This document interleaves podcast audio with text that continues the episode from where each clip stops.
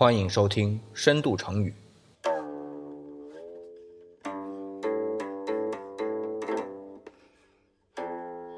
我是李想。这一期我们要分享的成语啊，其实多多少少跟 IT 有点关系。哎，你说怎么一个中国的古代的成语，怎么就跟最流行的 IT 有点关系了呢？别急啊，听我慢慢的说。这故事呢，是从南宋的高宗说起。南宋高宗啊，就是赵构，他要去世前的一年，作为南宋的第二任皇帝赵慎呢，哎，里里外外的在忙活着照顾他的养父。哎，赵慎是赵构的养子啊，因为照顾自己没有孩子嘛。那赵慎这一支呢，就是北宋的开国皇帝赵匡胤的后代。那么赵构呢，其实是。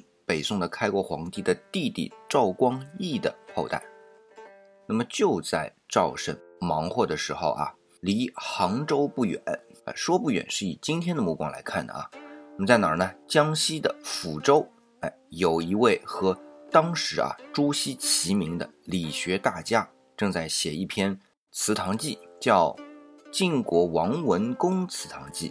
那么在这篇记当中呢，这位理学大家就。讲了自己的观点，他就认为晋国公呢，之所以变法失败，是因为他的方法不好，过于重视结果，而忽视了变法的理论基础和过程。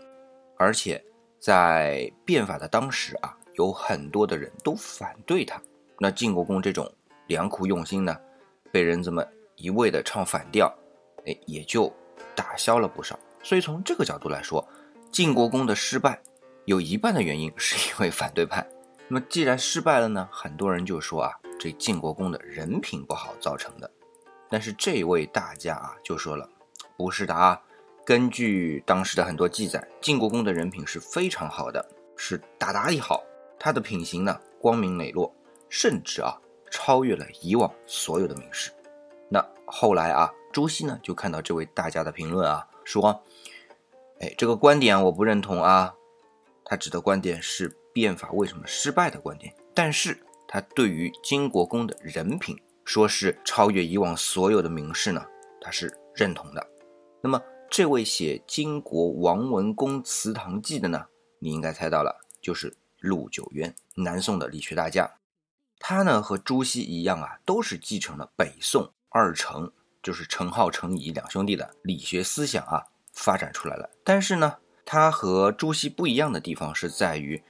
他创造了一套心学的理论，这心学的理论当时在南宋啊被人忽视，直到后来明朝，我们最知道的王阳明，对吧？阳明心学现在很时兴啊，其实他的祖宗就是这位陆九渊。就在这边《祠堂记》里边呢，他说的那个金国公啊，就是北宋西宁变法的王安石。王安石因为死后啊被封为金国公，那么就因为他的谥号是文，文是最好的谥号啊，对于官员来说。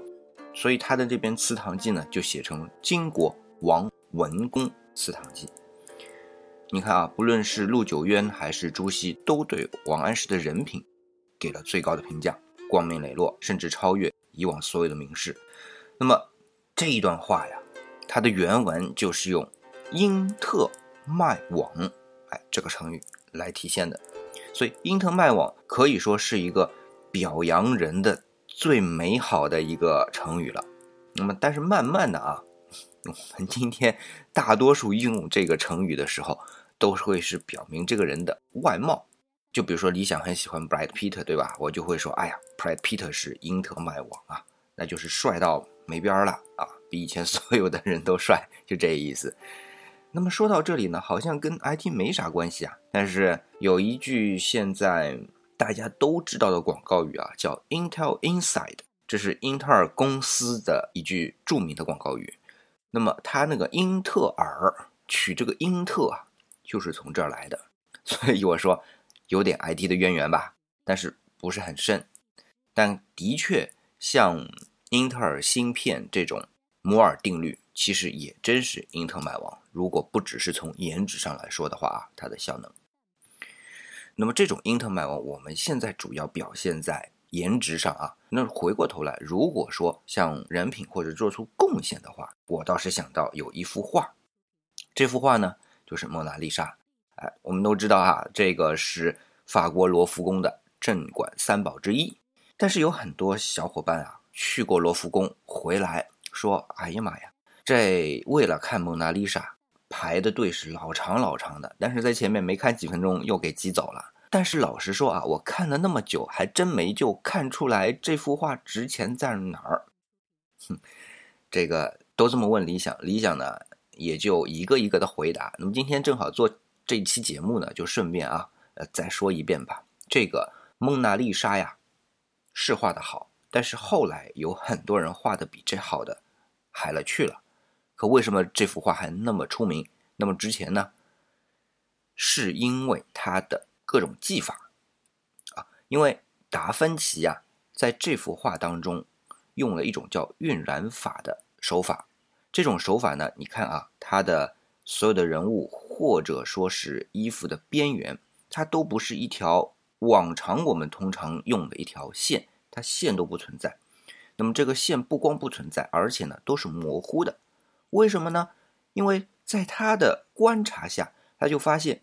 其实我们用来作画的这种线啊，是概念里的，而真实的环境当中是不存在的。它只是一个面的边缘消失的时候而出现的，而这种消失又不是一下子消失的，是慢慢消失的。所以它是有一种用晕染的方法画出来。那当然，它不光是这个面啊，我们看它很多的光线的部分也是用这种晕染法来体现的。那不光是这个样子，以前这种画家啊，在西欧，他的画作都是订单啊，不管是宗教的哈，或者说是达官贵人，出了钱你给我画。但是这幅蒙娜丽莎呢，是达芬奇自己要画的，他是研究这个晕染法而画出来的，所以它并不是一个订单。另外再加上一点，就是蒙娜丽莎是真有其人，是一个普通女子，为这样一位普通的女子画像，而且还带入了非常亲切的。微笑也很平凡，哎，那么就有这么一种我们通常说的神秘的微笑。那只是说，他又是打破了一个传统，就是他把真实的普通人画在了画上。那么基于这三点啊，我们就说他的文献价值非常高。这是第一个用晕染法，第一个不是订单，第一个画普通人的微笑的画作。那你说，站在达芬奇这个角度来说，他之前所有的绘画都比不上他，那是不是？我觉得就是因特麦网啊。所以达芬奇的这一幅蒙娜丽莎，它的文献价值非常之高，整体的价值就是在这个文献价值上，而不是说这幅画本身画的有多好。当然，在当时已经是画的最好的了，你想可以这么说。好了，那么今天呢，我们聊完之后啊。掌握两点，第一个呢，就是英特迈网是陆九渊和朱熹评价王安石人品好的用词。那么后来呢，大多是用来形容人的相貌，或者现在用颜值啊。那么另外呢，蒙娜丽莎它的价值更多的体现在历史的文献价值上。就绘画技法来说，后人很多都继承了，而且画的比他好。那么。刚才说了啊，蒙娜丽莎是法国罗浮宫的三大镇馆之宝之一。那理想呢，正在筹备一档介绍罗浮宫藏品的专栏，敬请期待。那么怎么样能够看得到呢？很简单，关注理想主义的公众微信号，李是木子李啊。从下面菜单当中呢，我到时准备好了，就会更新出来告诉大家。好，今天的分享呢，我们就暂时告一段落，我们下期再见。